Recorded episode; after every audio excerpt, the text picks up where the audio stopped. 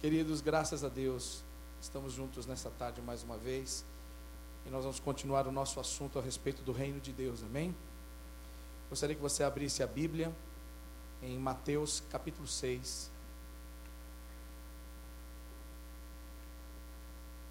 Versos 9 em diante. Mateus capítulo 6.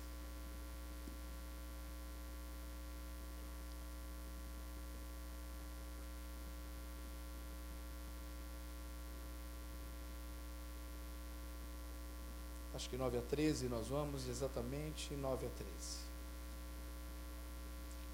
Deixa eu arrumar meus papéis aqui. Tem muito papel, né? Pode, pode deixar aqui mesmo. Obrigado, querida, viu?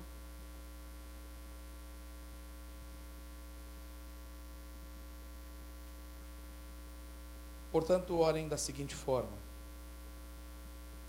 Pai nosso que estás no céu, santificado seja o teu nome. Venha o teu reino, seja feita a tua vontade, assim na terra como no céu.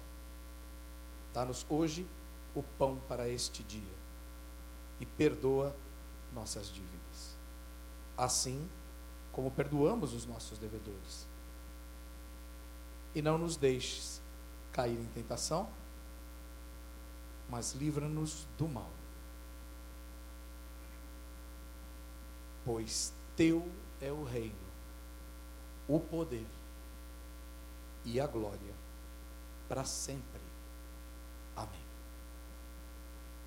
Repita comigo essa última parte, a parte B do verso 13. Pois teu é o reino, o poder e a glória para sempre. Amém. Temos falado a respeito do reino de Deus nesses dias pastor Jonas também, coincidentemente, que não é coincidência, né? Também tem falado. Nós começamos juntos praticamente a falar do mesmo assunto. E eu comecei esse assunto em Santo Amaro, né? Estou trazendo para cá para a gente também. Nem sabia que o pastor Jonas tinha começado também a série O Reino de Deus. E eu creio mesmo que o Senhor está nos chamando, como disse na última, no nosso último encontro, para a manifestação do seu reino. Amém? Porque o reino de Deus está entre nós já. Melhor do que isso, ele está em nós. Amém? Ele está dentro de nós. Porque o reino de Deus não é algo de fora para dentro, é de dentro para fora. O reino de Deus não é algo de fora para dentro, de dentro para fora. E eu vou mostrar para você agora uma igreja que esqueceu Jesus do lado de fora. Ela esqueceu que a oração do Pai Nosso é mais que uma oração. Diga, a oração do Pai Nosso é muito mais que uma oração. É muito mais que uma oração, porque ela faz parte de um contexto do Sermão do Monte. É todo um contexto de governo. Jesus estava ali estabelecendo as premissas do reino. Diga governo. Governo tem parte legal. As leis, né, elas têm aspectos legais. Fala sobre justiça. Tem aspecto moral não é? Que fala sobre conduta. E o Sermão do Monte, ele traz três aspectos, na verdade. Ele traz o aspecto legal, falando sobre a questão da justiça de Deus. Ele traz a questão moral, ele fala sobre santificação. Então, justificação, santificação. E ele fala também sobre a questão social. Ou seja, a maneira como os filhos de Deus devem se comportar no meio das pessoas como os filhos de Deus, aqueles que creem em Deus, aqueles que nasceram de novo em Cristo, aqueles que são cheios do Espírito, o Espírito de Jesus, não é? Por, por isso é que eles têm uma nova vida, por isso é que eles podem é, viver de uma nova, é, uma nova maneira, ter uma nova maneira de viver. O Sermão do Monte traz então esses três aspectos: a justiça de Deus, a moral de Deus e o que Deus espera de nós com relação a esse mundo. Isso vai colaborar com o que Tiago também ensinou, dizendo que a fé sem obras é morta. Você pode dizer isso? Diga: a fé sem obras é morta. Não serve para nada. Só serve para deixar os outros irritados. É ou não é? Quantas vezes você não ficou bravo dizendo assim, e diz que é crente? Não é? Porque você espera que se a pessoa diz que ela é crente em Jesus Cristo, que ela, no mínimo, siga aquilo que Jesus Cristo ensinou. Sim ou não é? É verdade ou não é verdade, Ju? Essa geração fica muito brava. A geração da Ju fica muito brava com hipocrisia, né, Ju? Né, adolescente odeia hipocrisia. Assim, faço o que eu digo, não faço o que eu faço. Ai! Essa geração quer ver exemplo. Essa geração quer ver gente realmente cumprindo aquilo que diz. Pai, mãe, pastores, líderes. Eles querem ver algo verdadeiro. E se querem ver algo verdadeiro, verdadeiro, mais verdadeiro do que o próprio Deus, impossível. Deus é real, Deus é verdadeiro, a Sua palavra é a verdade. E o Sermão do Monte traz no seu contexto, então, a justiça de Deus, a moral de Deus e as ações de Deus para um povo que necessita de Deus. O mundo precisa desesperadamente de Deus. O problema maior do mundo não é falta de dinheiro, não é econômico. Tampouco também é social, muito embora tenhamos milhares de problemas nessa área. Mas tudo isso é sintoma de um mundo sem Deus. Tudo isso é sintoma de um mundo que abandonou, abandonou os princípios do, do reino de Deus. Pessoas que não veem Deus como uma pessoa, como um pai, como um rei. Cantamos aqui que ele é rei, e é. Cantamos aqui que ele é pai, e é. Lá em Malaquias, ele chega a dizer ao povo, o último profeta, do Antigo Testamento, sabe o que, ele diz ao povo? Ele diz: se eu sou pai, se eu sou senhor e pai, onde é que está a honra e o respeito para comigo? Porque a pessoa vivia a vida do jeito que queria, né? E esta oração que nós acabamos de uh, ler aqui, quando os discípulos de Jesus, diga discípulos, isso faz toda a diferença. Viu? Porque a gente acha que o Pai Nosso é para qualquer pessoa. Sabe quem é que pediu para Jesus ensiná-los a orar? Os discípulos dele. E discípulo é aquele que segue, é aquele que obedece, é aquele que se entrega às lições do Mestre.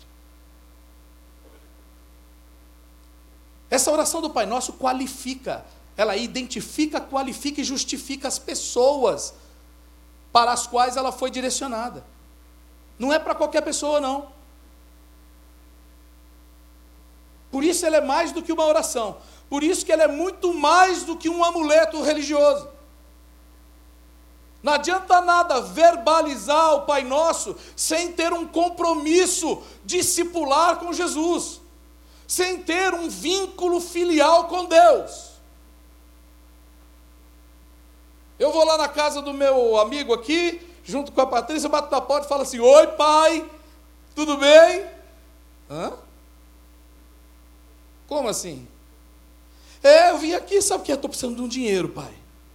Estou precisando de uma grana, tem uma dívida para eu pagar. Só pode me prestar 10 mil reais? Fala, primeiro, quem é você? Segundo, não, não, que 10 mil reais, né? Que negócio é esse? Terceiro, não tenho filho dessa idade, desse tamanho. Pera lá, não te conheço.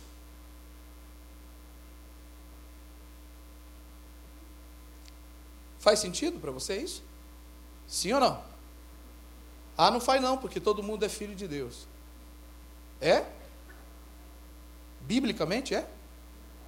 Abre João 1,12 de novo, por favor. Ah, nós vamos ficar muito craque nisso. Viu? Que esse sofisma maldito, essas mentiras em nome da religião, isso precisa cair por terra, em nome de Jesus. Isso está levando o mundo para o inferno. João 12, o que é que está escrito em João 12?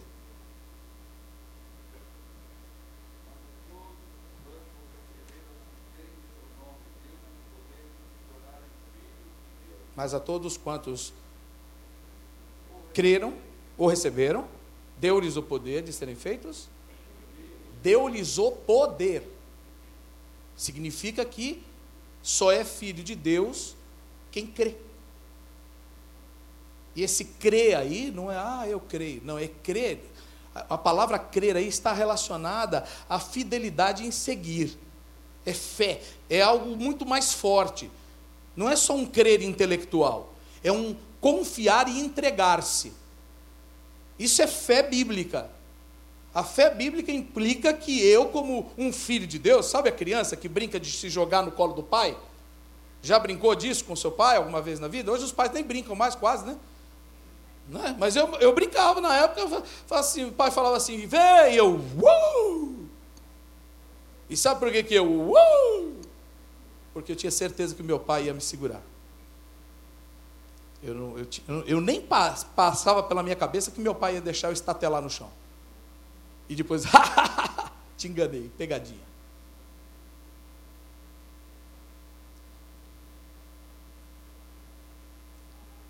A palavra de Deus nos ensina o Pai Nosso. Ensina o Pai Nosso àqueles que são filhos, discípulos, aqueles que já se converteram a Cristo, aqueles que já aceitaram o Evangelho de Jesus, que aliás é uma palavra emprestada, Evangelho, porque a gente acha que o Evangelho veio com o nascimento da igreja, não foi. Você sabia que o evangelho é uma palavra emprestada já da época, da história? O César, os Césares, os Césares, né? O, os reis, os imperadores, quando eles triunfavam nas batalhas, quando eles queriam fortalecer a sua imagem junto do povo, eles mandavam os seus arautos, né? E ali os arautos anunciavam o evangelho daquele senhor, daquele imperador, daquele grande e conquistador. Então eles iam e diziam: César é o sóter dessa nação, é o nosso quê? Salvador. César é o grande iluminado provedor. Ou seja, todos os imperadores, e nós sabemos pela história, de que eles eram tidos como deuses, né? como os deuses da nação. Quando os discípulos começam, ou Jesus começa a anunciar o evangelho do reino, ele está emprestando um termo que já era conhecido. Sabe o que ele estava querendo já anunciar? Ele estava dizendo: os reinos desse mundo estão todos debaixo, sujeitos ao reino, né? ao reino supremo, ao reino que está acima de todo o reinado, que é o reino do Senhor, o reino de Deus. Vocês estão entendendo?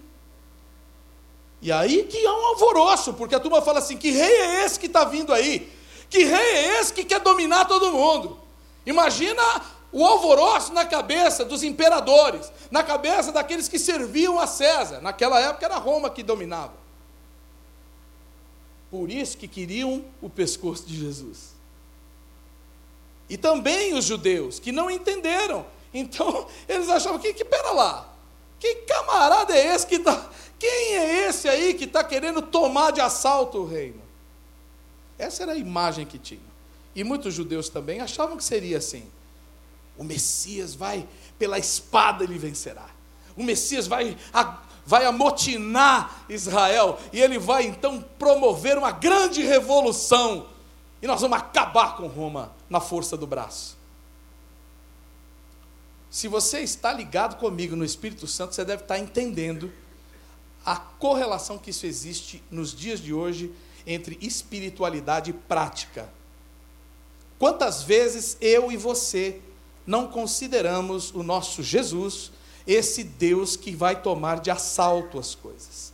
Esse Deus que, pela força, pela imposição da força do seu poder, vai transformar aquilo que a gente quer que seja transformado. A gente, esse Deus que é um justiceiro e que, porque a gente está tão ferido, está tão humilhado, está tão desprezado, está tão subtraído na vida, a gente ora para Ele fazer aquilo que a gente quer. O nosso Messias, o Messias criado pelas minhas necessidades.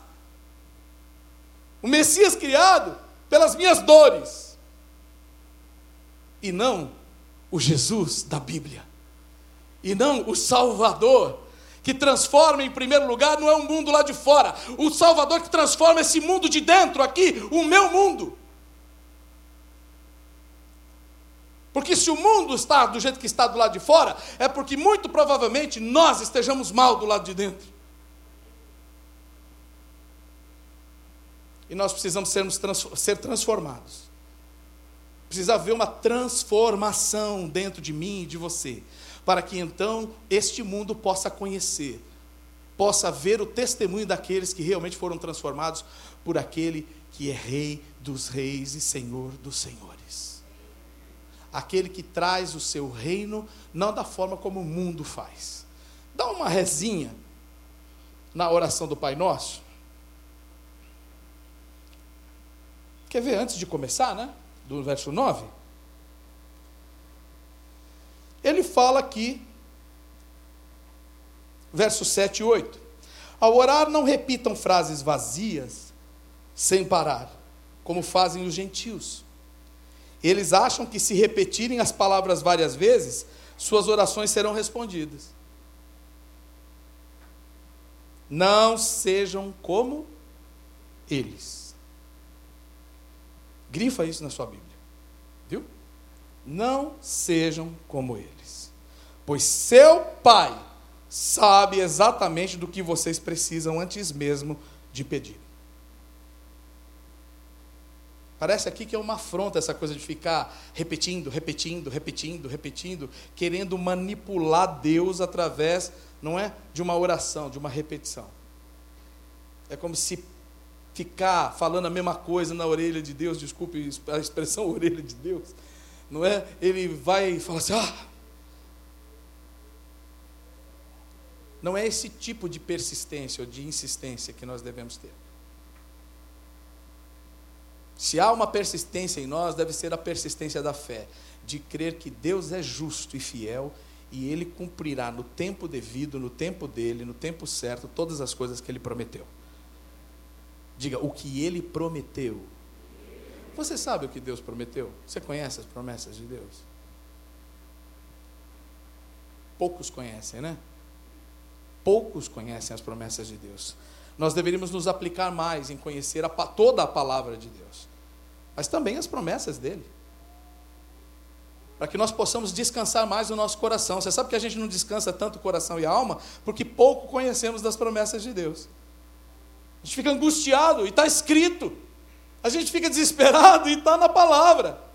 E a gente podia dizer: Ah, está aqui. E se eu corresponder, se eu estiver mesmo, não é ligado, vinculado a este Deus que é meu Pai como verdadeiro filho, minha herança está garantida. Eu não tenho que ficar correndo atrás de agiotagem espiritual para receber bênção. Está cheio de agiota espiritual por aí. Tá ou não está? Cobrando caro pelas promessas que são de graça. O Evangelho da graça. O Evangelho de graça. Sendo cobrado, tarifado a peso de ouro.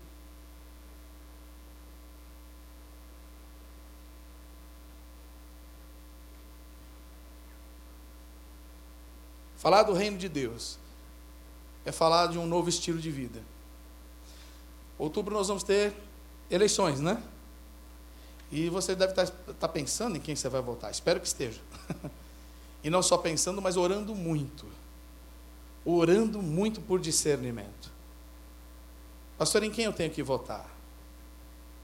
Ore.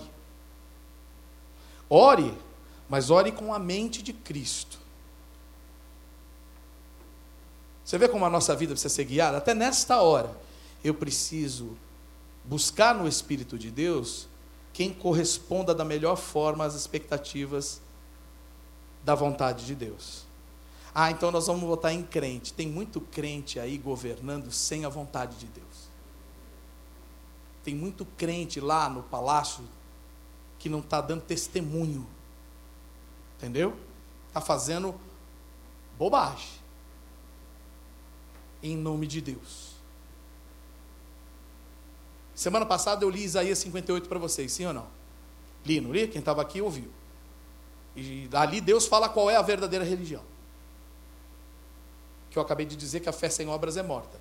Se a nossa fé não é capaz de levantar o caído, se a nossa fé não é capaz de socorrer o necessitado, se a nossa fé não é capaz, não é de a, a, a consolar os aflitos, que fé nós abraçamos? Fé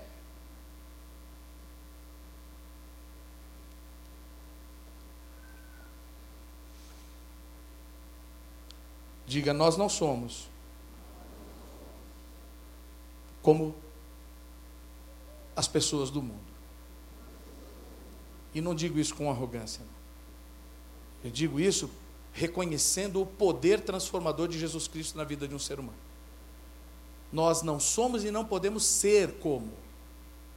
Jesus está dizendo assim: não sejam, não sejam como eles. Se vocês são de Deus, vocês não podem ser como eles.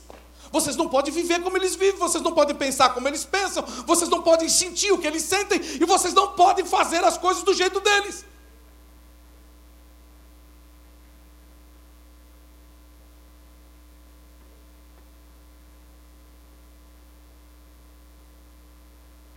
Quer morar no céu? Viva o céu na terra primeiro. Traz o céu para a terra. Ué, não foi o que o filho de Deus, sendo Deus, ele veio, ele veio como servo. Ele veio anunciar o céu, ele veio mostrar o caminho.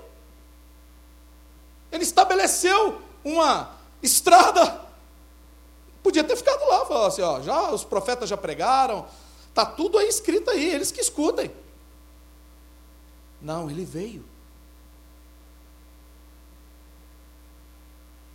Antes da gente ficar pensando tanto no céu, vamos manifestar o céu na terra. Dentro de casa. Quantas vezes eu escuto, pastor, meu casamento é inferno. Traz o céu para dentro do seu casamento. Qual é o caminho para o céu mesmo? O psicólogo. Com todo respeito aos psicólogos. Pastor, agora vai para equilibrar. Pastores, qual é o caminho para o céu?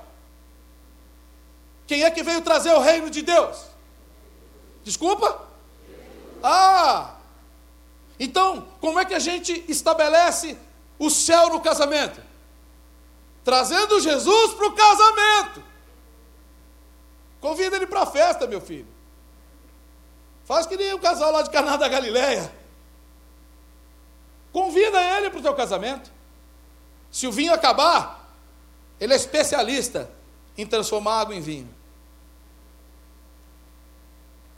É, o vinho acabou. O vinho é símbolo da alegria, né? Ih, está sem graça o casamento. Chama Jesus. Fala com ele, Senhor, tá, a alegria acabou, está meio sem graça esse casamento. Ah, tá bom, querido.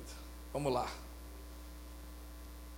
vai devolver a alegria, vai devolver o vigor.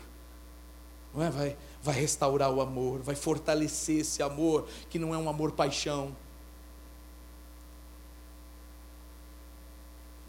Precisa trazer o reino de Deus para a sua vida, para a sua carreira, para a sua profissão. Ah, eu não me realizo, eu não tenho alegria. Ah, eu fiz faculdade disso, mas eu queria ter feito aquilo. Ah, chama Jesus para a tua vida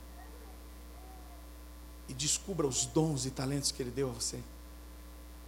Talvez você hoje esteja oprimido porque você fez um curso ou começou a seguir uma carreira aonde você queria ganhar dinheiro. E dinheiro vai, dinheiro vem. Dinheiro tem mais hoje, tem menos amanhã. E aí? E você foi por causa do dinheiro.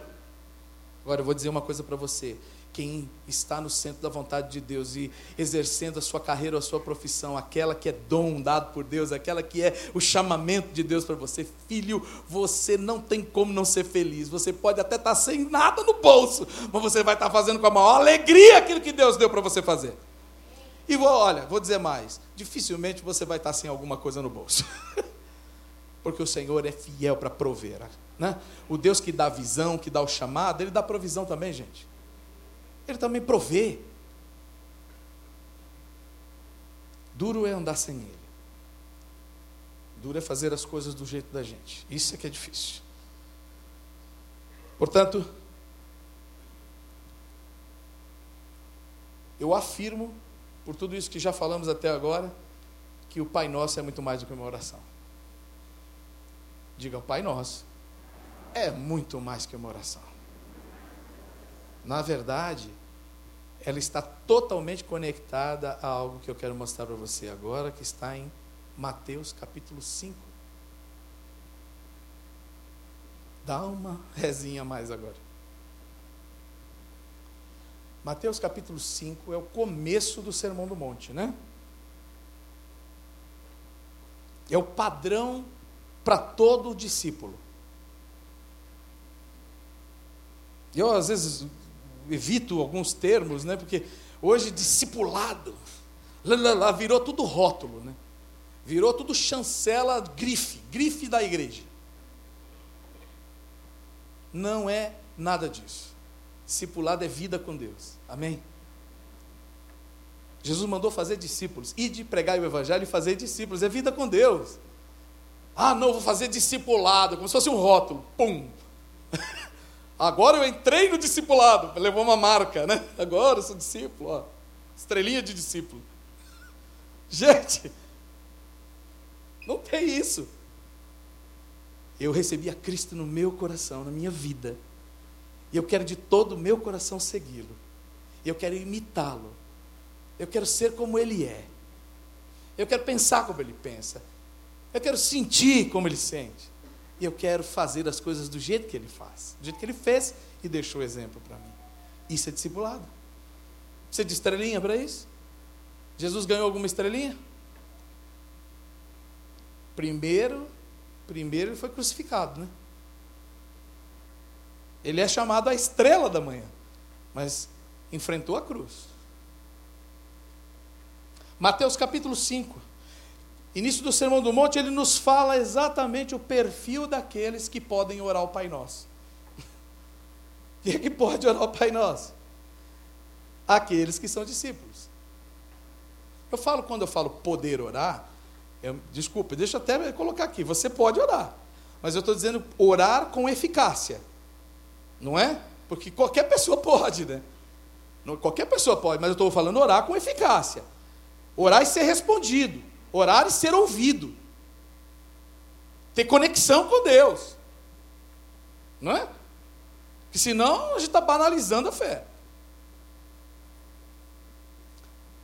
Certo dia, quando Jesus viu que as multidões se ajuntavam, subiu à encosta do monte e ali sentou-se. Seus discípulos se reuniram ao redor. E ele começou a ensiná-los. Quantas vezes você pensou que o Sermão do Monte começou, as bem-aventuranças, bem-aventurados, é isso que nós vamos começar a falar agora? Quantas vezes você achou que era para todo mundo assim, ó, aquela multidão enorme ouvindo Jesus? Fala sério, você pensava assim. Não é verdade?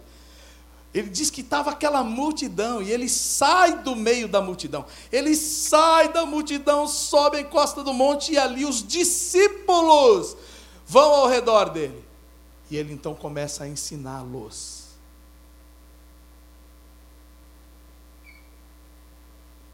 Olha como a coisa é pessoal. Vocês estão entendendo a pessoalidade do Evangelho? Multidões. Mas o ensino mesmo, aquela coisa preciosa que transformadora, é de coração para coração, não é, Giba? Não é Lógico que Jesus falou às multidões, mas aqueles que tinham ouvido para ouvir no meio da multidão se aproximavam, e aqueles que se aproximaram de Jesus receberam o melhor dele, receberam as revelações, os segredos do reino. Diga, eu preciso estar mais perto de Jesus. Você falou com verdade isso? Quanto mais perto, quanto mais perto você vai ouvindo e recebendo mais de Deus ainda. Diz que João, o apóstolo, né, o discípulo amado, recostava no peito de Jesus. Eu acho que ele queria saber assim, eu, eu, a batida do meu, digo eu, né? A batida do meu coração, eu quero que seja igual à batida de Jesus. Então deixa eu ver como é que pulsa o coração dele. Né? Porque às vezes o nosso coração está tudo, tudo, tudo, ansioso. Ou então, pum, pum, indiferente, moribundo. Mateus 5. Começou a ensiná-los e disse: Felizes os pobres de espírito, pois o reino dos céus lhe pertence. O que é pobre de espírito? Pobreza. Aqueles necessitados. Os que têm pouco, materialmente falando. É isso? Aqueles que passam necessidade. Não. Pobre de espírito. E há até comentaristas que já, já fizeram até, do, né, estabeleceram comentários e, alegando que aqui seriam aqueles que sofrem e padecem né, a miséria material do mundo, né? E esses, então, né, seriam né, felizes, esses seriam, não é, recompensados. E aí a gente vê uma certa teologia da pobreza né, sendo definida, né, de, defendida. Então, para ser feliz, eu preciso ser pobre. Não é isso que está sendo dito aqui. Felizes os pobres de espírito, bem-aventurados os pobres de espírito o que é pobre de espírito? São aqueles que reconhecem que sem Deus eles não são nada. Eles reconhecem que diante de Deus eles não são nada. Eles se veem pecadores. Eles veem que a sua natureza humana ela é irremediavelmente má. São aqueles que reconhecem que sem Deus eles seriam máquinas de máquinas de escândalo. Sabe? Pessoas que não serviriam para nada a não ser fazer o mal. Egoístas, hipócritas, pobres de espírito. A, a imagem que tem é daquele aquela pessoa caída, por isso aí o pobre, né? Caída, sabe, cheia de chagas, cheia de machucaduras, magra, magérrima, subnutrida, que não tem como se levantar sozinho. Sabe? Que ele precisa até de alguém para pôr comida na boca dele. Ele precisa de um alguém para pegar nos braços e erguer, porque ele não tem força suficientemente sozinho para fazer. Agora aplica isso espiritualmente, né? Aplica isso na consciência pessoal diante de Deus. Ou seja, traduzindo, né, na minha maneira de pensar e falar, eu não posso nada sem Deus. Sem Deus eu não tenho valor algum. Será que isso faz diferença na nossa maneira de, de, de viver a vida? Sim ou não? Está pensando que está falando com quem, rapaz? Alguém já fez isso na vida? Pede perdão. Se não pediu ainda, né? Tá achando que eu sou o quê? Ei, ei, ei, ei, ei, baixa a voz aí, rapaz, tá? É... Olha! Felizes os pobres de. Porque deles é o reino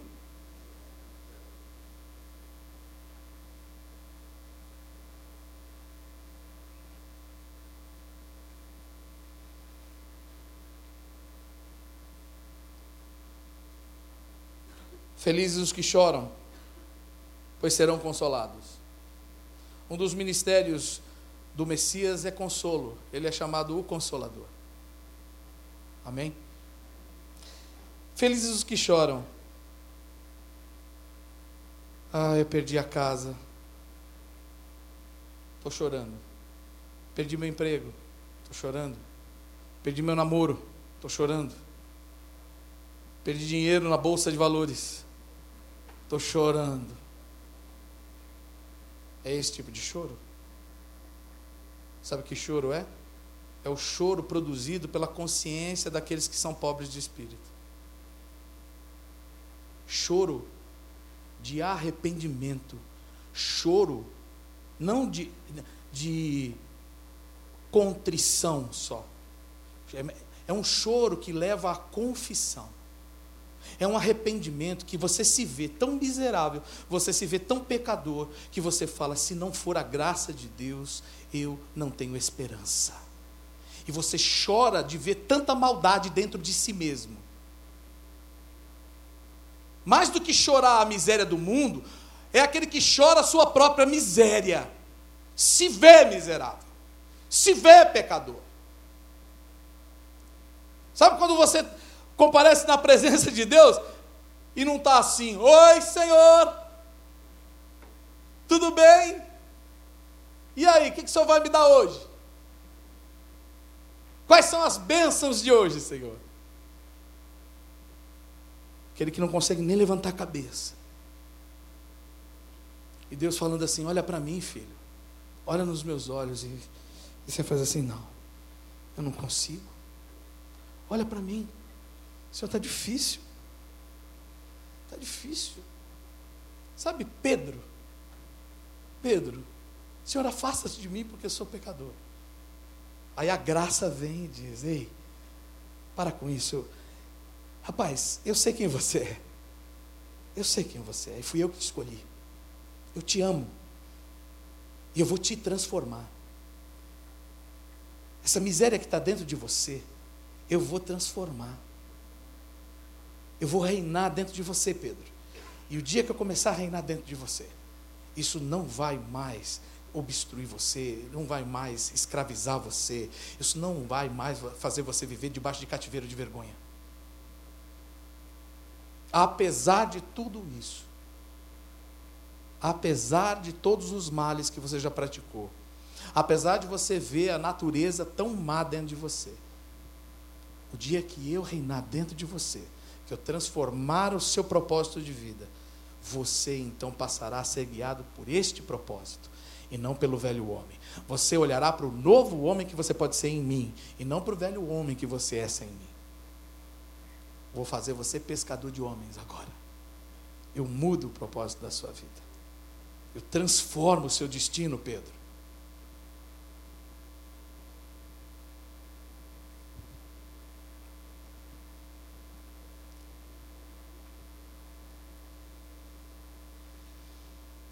Eu vou parar por aqui hoje. Porque eu quero orar. Amém? Quero ter um tempo de processar isso no espírito. Eu quero ir muito devagar com essa questão aqui.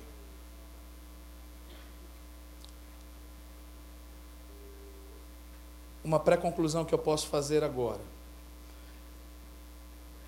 é que o objetivo de Jesus com esse sermão é revelar às pessoas que nós fomos chamados para ser um tipo de gente diferente. Para falar a verdade, voltar ao plano que Deus sempre teve para a criação dele. Nos fazer a sua imagem e semelhança, amém? Que todo serviço e tudo que nós fizermos na terra seja a revelação da glória dele seja semelhante a quem ele é e ao que ele faz.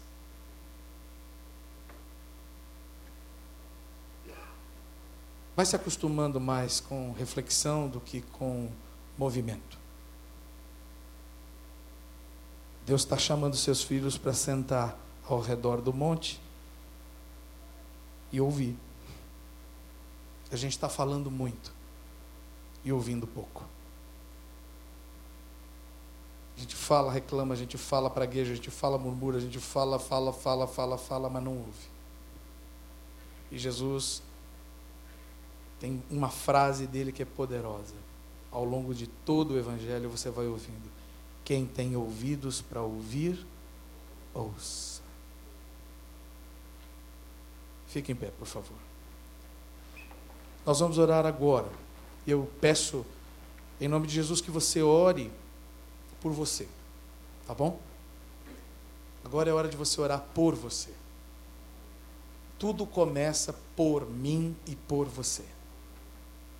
Deus tem uma grande obra feita para ser revelada e manifestada, né? chamada à existência em você. Isso já está feito no céu. Seja feita a tua vontade aqui na terra, como ela é feita no. Já está feito. Só que ela precisa se manifestar aqui agora na sua vida. E depois através da sua vida. Mas primeiro em você, primeiro em mim. E eu queria que você orasse de todo o coração, com sinceridade de coração. O que é que Deus falou a você até agora? Pelo Espírito dele, que precisa ser sujeito ao governo dele. O que é que você precisa remover do império das trevas e se sujeitar ao reino do Filho do amor de Deus. É o seu ritmo de vida? São seus valores de vida? São seus princípios de vida? A maneira como você pensa, a maneira como você sente, a maneira como você faz? As três ao mesmo tempo? Porque muitas vezes o que a gente pensa influencia como a gente sente e acaba nos levando a fazer o que fazemos. Está tudo ligado. Como também estão ligados as bem-aventuranças. Ali não é o, uma pessoa que é pobre de espírito e a outra que chora. Não, é uma pessoa só. É aquele que é pobre de espírito, então ele chora, e ele é humilde, e ele tem sede de justiça. Ele quer uma vida com Deus. São as quatro bem-aventuranças, né? Ligadas totalmente ao nosso relacionamento com Deus. E só Deus pode fazer isso na nossa vida. Só Deus pode nos trazer essa consciência de pecado. Só Deus pode nos revelar o seu grande amor. Só Deus pode nos levar a uma confissão de verdade. E não só a um remorso. Ai, eu sou pecador, como eu sou pecador. Então abandone o pecado, receba, receba, receba o perdão de Deus dos seus pecados e passe então a andar com Ele para ser santificado. Para não ter que ficar vivendo essa vida de pecado. Para quê? Se você foi feito e pode ser refeito para a glória de Deus. Feche seus olhos se você sentir a vontade. Meu Pai, em nome de Jesus, nessa tarde, nós recebemos o Evangelho de Jesus. E nós te glorificamos, meu Deus, por tão grande poder dessa palavra. Quero pedir a Ti, meu Deus, em nome de Jesus, que o Senhor produza em nós essa consciência que nos leva ao verdadeiro arrependimento. Sabemos, meu Deus, que Tu és o único Senhor e Salvador, o único que pode nos justificar, o único que pode nos santificar e o único que pode nos mover numa vida nova. Por isso nós estamos clamando agora que esta palavra que foi pregada, que é o poder de Deus para todo aquele que crê, surta efeito agora, Pai. Cumpra o bom propósito para o qual ela foi enviada. Traga em arrependimento aqueles que precisam. Precisam se render ao Senhor hoje. Precisam se ver da forma como o Senhor mostrou como é o homem. E possam também crer, Senhor, que podem ser transformados da maneira como o Senhor quer que eles sejam. Cada um de nós. O Senhor nos recebe como somos, mas o Senhor quer fazer de nós pessoas como o Senhor quer que sejamos. Qualquer pessoa pode vir como está, mas o Senhor se recusa a deixá-la viver como ela vive até agora. Certamente será produzido nela uma nova vida, uma nova maneira de pensar, de sentir, de agir. Venha o teu reino, Senhor. Seja feita a tua vontade. Dentro de cada um de nós, como é feito no céu. Venha o teu reino, Senhor. A partir de nós também, que fomos chamados para sermos embaixadores do teu reino, arautos do Senhor. Para que a gente possa dizer para esse mundo que o verdadeiro Soter, o verdadeiro Rei, o Senhor Salvador, aquele que é justo, é Jesus Cristo, o Filho de Deus. Salva pessoas nessa tarde, Senhor. Haja salvação nessa tarde. Haja transformação nessa tarde. Para a glória do Teu nome. Quero pedir que você abra seus olhos.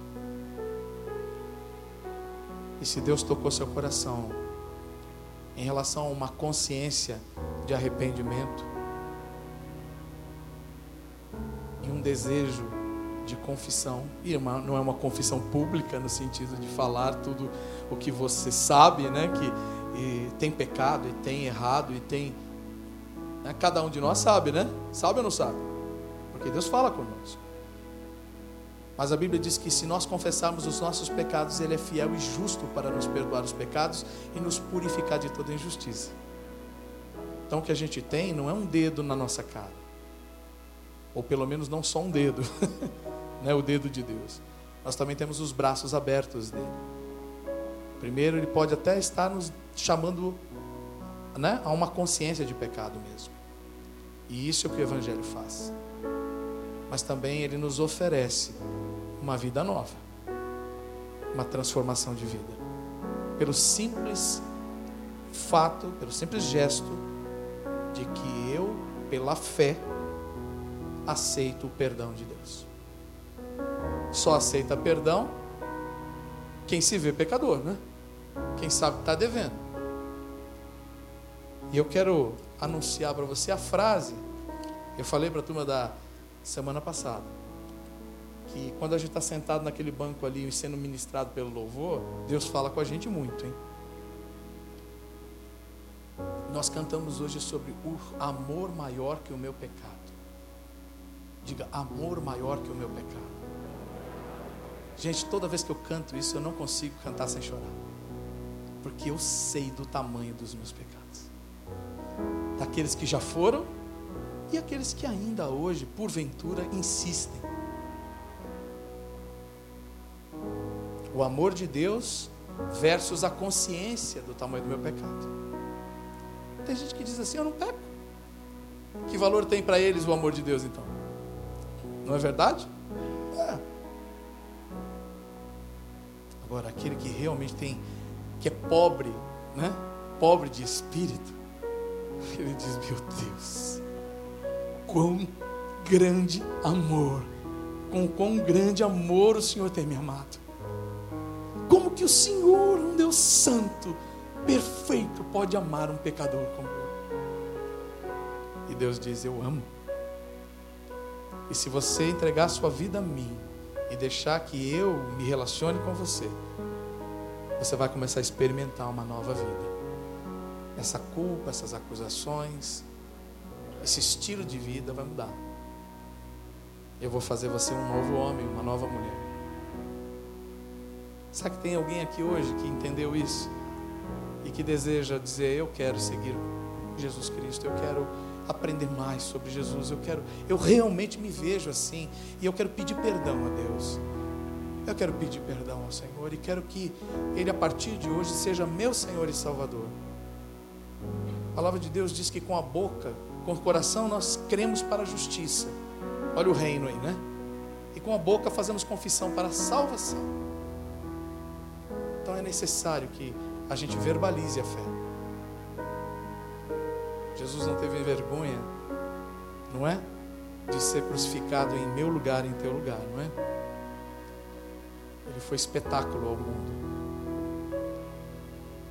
Se você está aqui e quer fazer uma oração, Senhor Jesus, eu reconheço que eu sou pecador e preciso do perdão de Deus.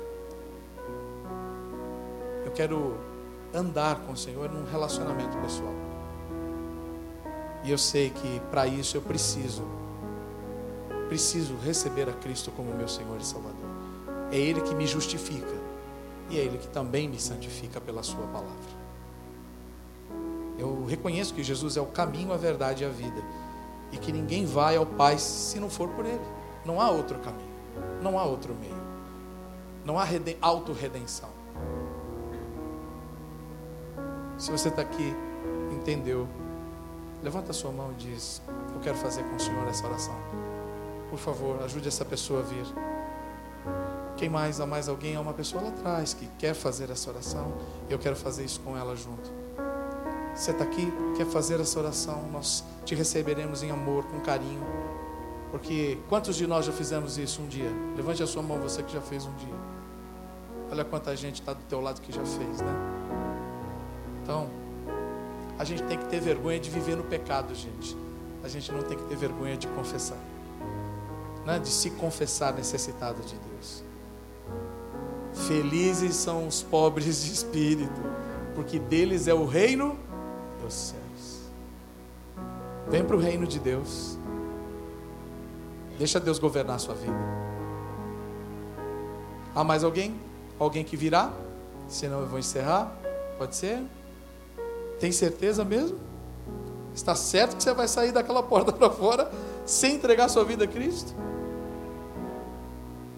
Deixa eu falar uma coisa em amor para você. Se você já tem, ótimo.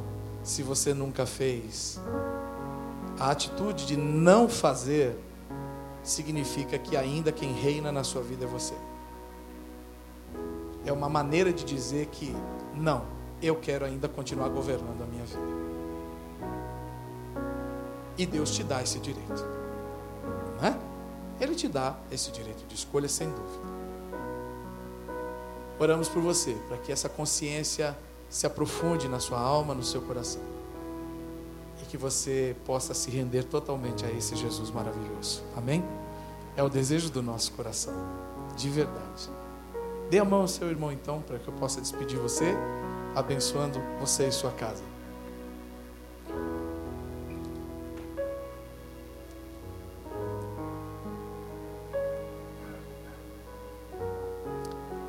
Nessa semana, pratique o reino de Deus.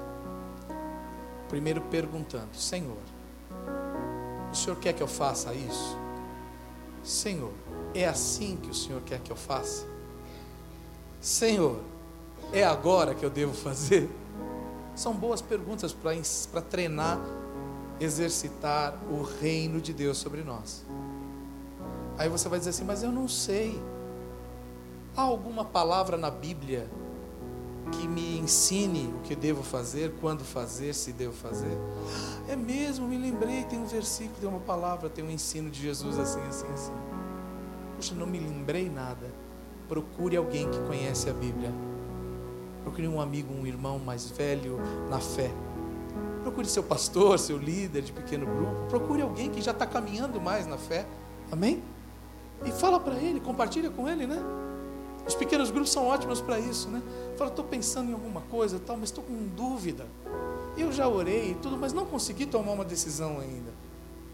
Compartilha. Quem sabe essa pessoa não sabe vai dizer a você, rapaz, tem um ensino de Jesus aqui que responde essa sua dúvida. Isso é viver o reino de Deus, debaixo da legislação dele, que é a palavra, a Bíblia. Que o amor de Deus, o Pai, a graça do nosso Senhor Jesus Cristo, o Filho, a comunhão e as consolações do Espírito Santo de Deus, seja com você e toda a tua casa, hoje e todos os dias, até a volta de Jesus Cristo, porque Ele está voltando. Maranata! Vem, Senhor Jesus! Deus te abençoe, querido! Vai lá viver como um verdadeiro filho de Deus.